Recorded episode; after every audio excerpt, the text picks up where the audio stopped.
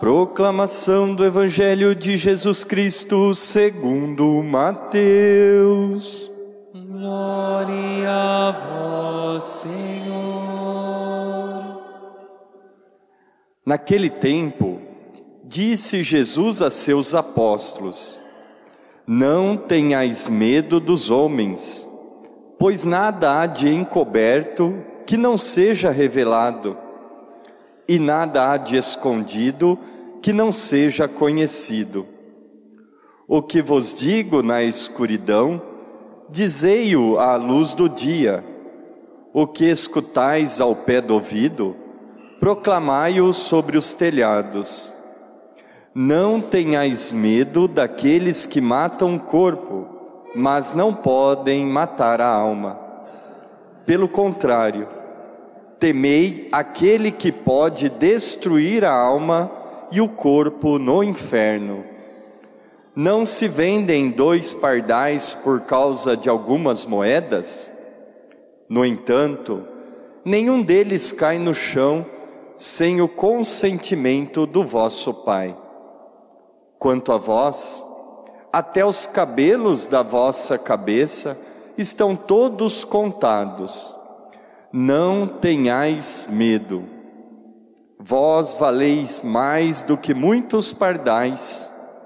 Portanto, todo aquele que se declarar a meu favor diante dos homens, também eu me declararei em favor dele diante do meu Pai que está nos céus. Aquele, porém, que me negar diante dos homens, também eu o negarei diante do meu Pai que está nos céus. Palavra da salvação.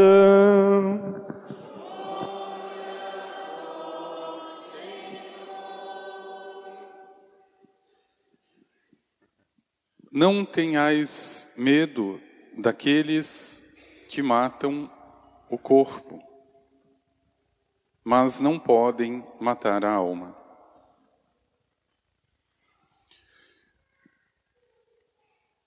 É preciso sempre muita atenção, meu irmão, minha irmã, quando se trata de compreender não apenas uma parte isolada da palavra de Deus e muito mais dos ensinos de Jesus, o Mestre, com o conjunto da sua catequese, da sua doutrina, que está expressa nos quatro evangelhos. Exatamente para não se cair no risco moderno que nós temos caído, de sustentar, a partir da própria palavra, um otimismo ingênuo, quando a própria vida poderia ou deveria ser pela palavra iluminada a ponto de gerar fruto de conversão, de mudança. Você consegue saber se compreendeu a palavra quando ela consegue mudar algo, algum aspecto da tua vida. Fora isso, é só otimismo ingênuo. A expressão que mais aparece na Bíblia, segundo muitos estudiosos, não tenhais medo. Se não me engano, 366 vezes aparece. O que isso quer dizer? Você não deve se preocupar com nada? Esse seria um otimismo muito ingênuo. Se lido no conjunto da palavra de Deus, esta expressão, não tenhais medo, não elimina a outra. Tenham medo. É o que Jesus diz logo em seguida. Não tenham medo dos que matam o corpo, mas não significa que eu não deva ter medo. Ao contrário, eu vos digo: temei aquele que pode matar a alma. E parece que a gente não presta muito atenção nesta segunda advertência. A gente fica só com otimismo ingênuo. E o otimismo ingênuo não leva ninguém para o céu. Eu nunca vi como na pandemia que nós passamos, tantas pessoas com medo daqueles que matam o corpo. Nunca. E até com certa razão, quem de nós gostaria de morrer de forma assim, tão estranha? Mas eu me pergunto, por que que não é tão proporcional o medo com uma pandemia chamada pecado que assola não simplesmente o corpo, mas sobretudo a alma. Fere de morte e condena para a eternidade. Seria muita ingenuidade Tratar o pecado como algo isolado e não como algo que está no contingente das nossas vidas, meu irmão, minha irmã, e que, como tal, deveria ser objeto de muito temor, porque isso é exatamente o que mata a alma. E veja, lida na sua integridade ou na sua totalidade. A palavra de Deus não tem outro objetivo, meu irmão, minha irmã. E, sobretudo, quando utiliza estas expressões que são otimistas, mas não de forma ingênua, são otimistas, otimistas no seu sentido mais sério, é exatamente para que eu saia da ingenuidade e consiga, a partir de uma fé amadurecida, e não se amadurece sem sofrimento, alcançando assim a salvação. É impressionante, por exemplo, na primeira leitura que nós ouvimos do profeta Jeremias, como isso também é dito de outro modo. A mesma mensagem. Eu não sei se você sabia, mas o profeta Jeremias foi escolhido muito jovem, foi chamado, na verdade, muito jovem, e se recusa ao ministério da profecia, a princípio, alegando que não sabia falar, que era apenas muito jovem ainda. Mesmo assim, esse homem gasta 40 anos da sua vida no ministério profético. Ele passa por três guerras dois cercos de Jerusalém e, consequentemente, duas deportações, uma na Síria, outra no Egito, onde morre, apedrejado, segundo uma tradição, pelos seus próprios conterrâneos. Quando se lê de forma ingênua, com esse otimismo ingênuo, o que foi dito na primeira leitura, Veja. O Senhor está ao meu lado como forte guerreiro. Essa evocação ou essa imagem é extremamente importante, impressionante e, digamos, acalentadora dos momentos da prova. Imagine você no meio de uma confusão, no meio de uma dificuldade ou de um sofrimento, saber ou ouvir do profeta: O Senhor está ao teu lado como forte guerreiro. Pronto. É consolo, é conforto. Mas veja, meu irmão, minha irmã, o profeta Jeremias nem de longe é um otimista ingênuo ele, dentre todos os profetas, é considerado o mais pessimista de todos. O mais. Inclusive, o livro das Lamentações na Bíblia é também da sua autoria. Para muitos, considerado um livro trágico, melancólico. Mas perceba que é exatamente a receita que Deus encontra para tirar o coração humano da inércia. E por mais que ele diga para não temer aqueles que matam o corpo, ele vai também afirmar: tenham medo de quem mata a alma. Então veja, meu irmão, minha irmã, aqui depende muito, é claro, da escolha de vida que cada um procura diante de Deus. Se é uma vida séria, de crescimento, ou se ao contrário, se assemelha aos conterrâneos de Jeremias, que não queriam ouvi-lo. O próprio rei Joaquim ao ler as primeiras páginas de Jeremias, queima uma por uma no fogo. Porque todas elas traziam o direito divino, o direito da aliança, sobre os direitos do reino. E é claro que o rei não queria isso. É melhor queimar. Mas qual foi o res resultado desta negação? A deportação. Jerusalém foi invadida. Jeremias assiste à primeira destruição do templo.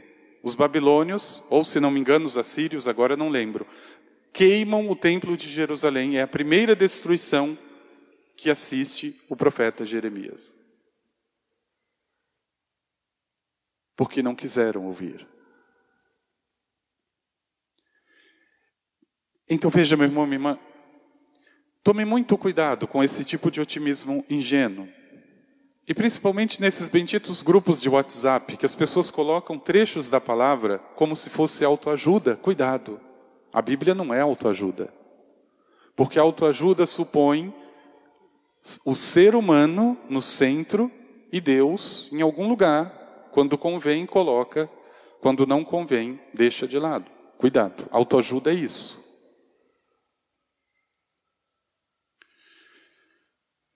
O que Jeremias denunciava a todo momento era a quebra da aliança de Israel, feita no Monte Sinai.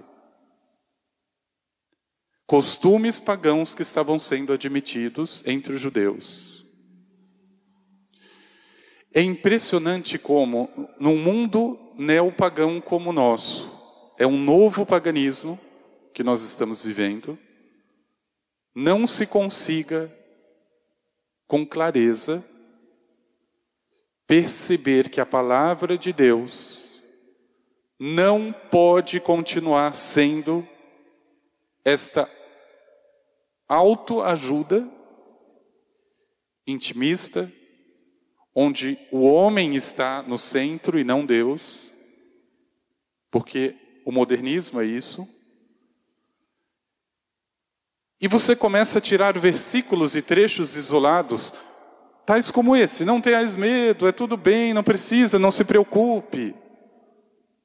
Deus é bom, Deus vai salvar todo mundo, e assim por diante. É um otimismo tão ingênuo que não consegue deslocar o coração e principalmente daquele que mais precisa para o lugar da salvação e muito mais, meu irmão, minha irmã, não me torna ou não me faz ter medo daquilo que está matando a própria alma. O pecado. É o otimismo ingênuo. A pessoa fica emocionada, ela se arrupia. Nossa, esse trecho da Bíblia é tão bonito, essa palavra me comoveu tanto. Mas mudou o que na tua vida? De que pecado essa palavra te tirou para viver o estado de graça? Ah, não, mas eu só sinto que é bonita, que é para mim, que é isso. Uhum.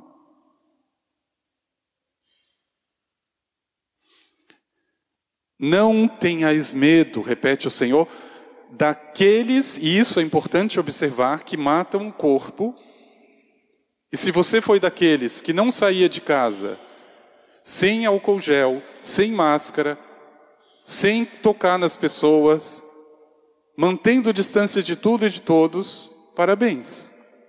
Do ponto de vista humano, você fez a coisa mais razoável. E você teve muito medo. Agora eu queria dizer uma coisa muito séria. Muito séria. Você que se confessa uma vez por ano e ainda tem coragem de dizer que é católico, se prepare. A escolha é tua.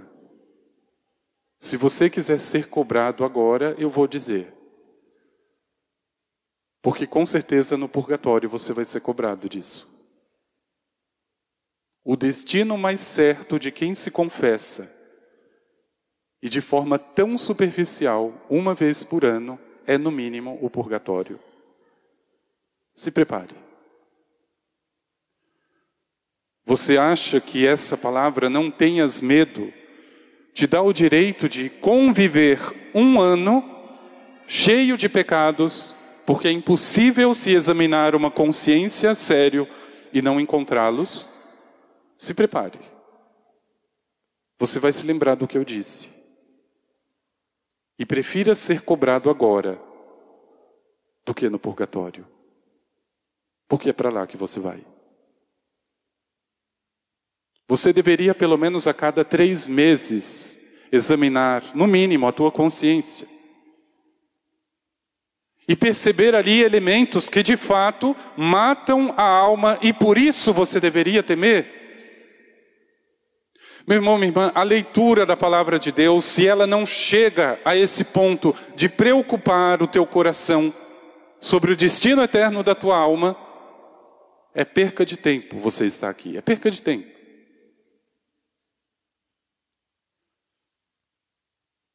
A palavra de Jesus e a sua observação é exata. Não tenhas medo daqueles que matam o corpo. O que significa? Pandemia ou sem pandemia. Quem tirar a tua vida do corpo não pode tirar a tua vida da alma. Não pode. E por isso que arriscar o corpo é o sentido do martírio cristão, é o mínimo que se exige da fé. Na pandemia eu nunca vi tanta gente frouxa, frouxa. A começar por mim mesmo. Se vier essa segunda pandemia, como estão prevendo para 2025, eu nunca mais vou fechar as portas dessa igreja, nunca mais. Eu fui muito frouxo, muito.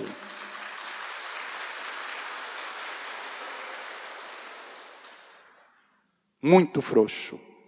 Um sacerdote frouxo. E eu tenho certeza que serei cobrado por isso. Medo daqueles que tiram a vida do meu corpo. Meu irmão, minha irmã, veja. É esse tempo que se vive, é esse novo paganismo que nós estamos vivendo. É isso que deve preocupar. Não é se eu vou morrer hoje ou amanhã, mas como morrerei hoje ou amanhã. Agora imagine a pessoa que protele durante um ano a confissão. Eu sinceramente não sei como que consegue dormir uma pessoa com o próprio pecado. Eu não sei.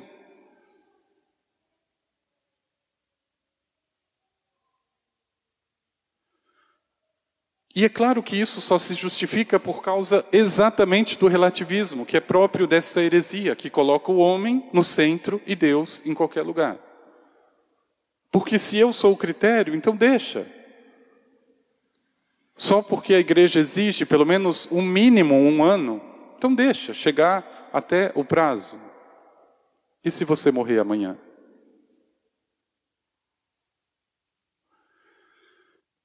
Era exatamente esse o preço da profecia de Jeremias. O mais impopular de todos os profetas. Ninguém queria ouvir esse homem. E olha o que aconteceu com Israel e com Jerusalém do seu tempo. Destruíram o templo, deportaram os judeus, poucos conseguiram voltar para Jerusalém. Nem os reis e nem o povo queriam ouvir a Deus. Meu irmão, minha irmã, veja, vive-se um tempo de tal confusão, onde não se sabe mais o que é ofender a nosso Senhor. E eu tenho a impressão que esse nosso otimismo ingênuo tem permitido nas nossas fileiras católicas tantas heresias, tanta falta de respeito, tanta confusão generalizada, a pessoa já não sabe. É como dizia, se não me engano, Tiago: chegará um tempo em que já não saberão o que é a sã doutrina, mas se atirarão para fábulas, para. Eu acho que chegou esse tempo, eu tenho certeza que chegou.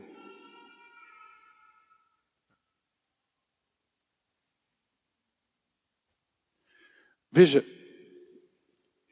mais uma vez eu repito: aquele que lê de modo maduro a palavra de Deus e aquele que escuta a palavra de Deus de modo maduro, o primeiro sentimento que deveria vir, preocupação. Preocupação.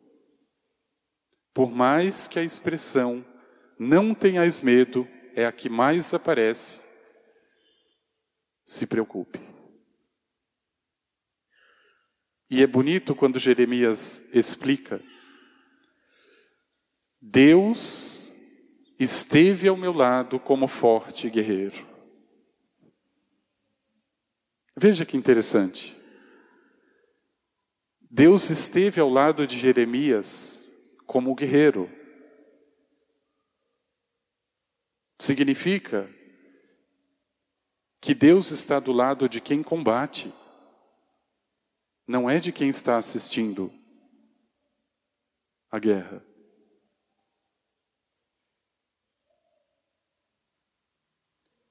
Meu irmão, minha irmã, essa preocupação legítima pelo destino eterno da tua alma é que torna a palavra aquilo que ela é, de fato, palavra de Deus. Do contrário, é autoajuda, é otimismo ingênuo, é a teologia protestante em prática. Veja, o marketing protestante começa dizendo: pare de sofrer. Você terá isso, você terá aquilo. Deus vai te honrar, Ele vai te abençoar com isso, com essa casa, com esse salário. Opa!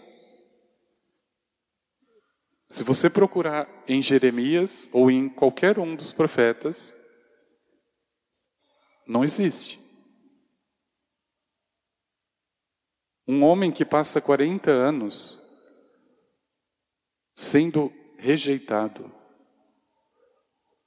passa por três guerras, duas deportações, vai ensinar alguém a não sofrer? É o contrário. Esse homem está dando uma catequese de como sofrer.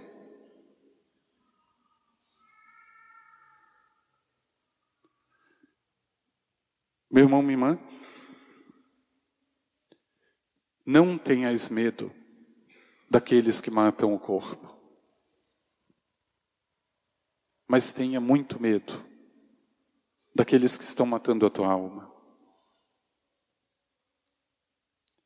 Eu não preciso fazer o exame de consciência aqui e agora. Mas eu tenho certeza que você está vivendo situações que você nem imagina que sejam, de fato, pecados. Santa Joana d'Arc se confessava todos os dias. Qualquer um chamaria isso de absurdo. E essa mulher consegue a liberdade da França por causa da fé.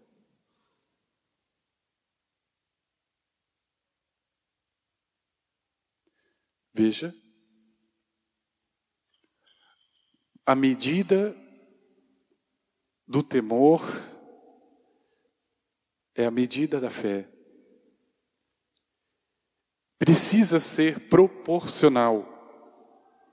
A minha confiança em Deus, porque Ele está ao meu lado, é como o próprio profeta afirma, como forte guerreiro. Ele está ao meu lado, mas não se esqueça, é como forte guerreiro, ou seja, no meio da guerra. E se ele dá o direito de não ter medo dos homens, e isso os apóstolos aprendem a duras penas, porque vão fugir, estão com medo das espadas e das pedras, e só com muito custo, depois de entender que não se trata do corpo e sim da alma, que Paulo será decapitado, que Pedro será crucificado, porque eles entenderam. Por que ter medo dessa morte? Se existe outra ainda pior. É a segunda morte que fala Apocalipse. É essa que nós devemos temer. E, sinceramente, na maioria dos católicos, eu não vejo muita preocupação, muito medo na morte da alma. O que importa é o corpo. Se eu estiver bem, com saúde, se tiver tudo em pé, e a alma aos frangalhos.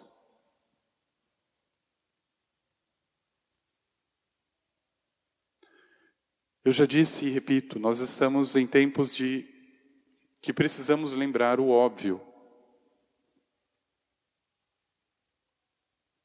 E se você é daquele que diz que nunca matou e nunca roubou e por isso nunca se confessa, cuidado. Eu vejo muitos casais de namorado que fazem sexo antes do casamento. O nome desse pecado se chama fornicação. E esse pecado também mata a alma. Conheço muitos católicos que, se der para ir à missa, eles vão. Se não der, também eu vou na semana que vem. Cuidado. Isso fere o primeiro mandamento. Se uma vez por semana você não consegue amar a Deus sobre as outras coisas, o que dirá dos outros dias?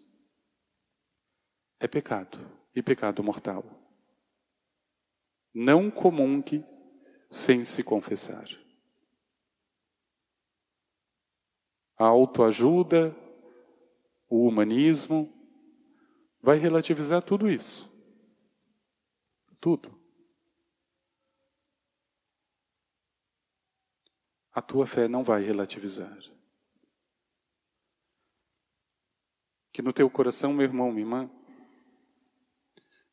você possa, com toda certeza, pedir a Nosso Senhor a graça da maturidade espiritual.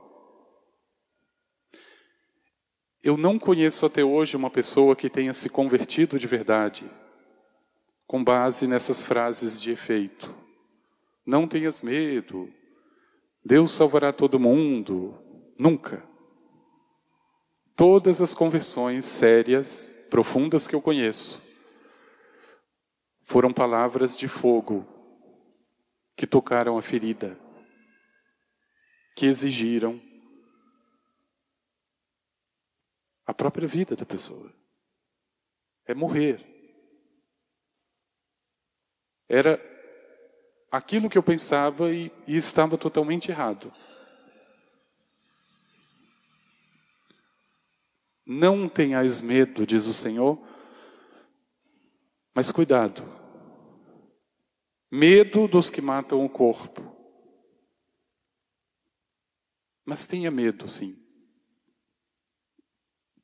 Daqueles que hoje estão matando, perceba você ou não a tua alma.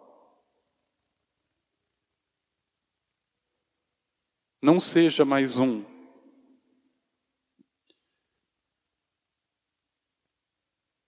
Não seja mais um corpo ambulante de alma morta.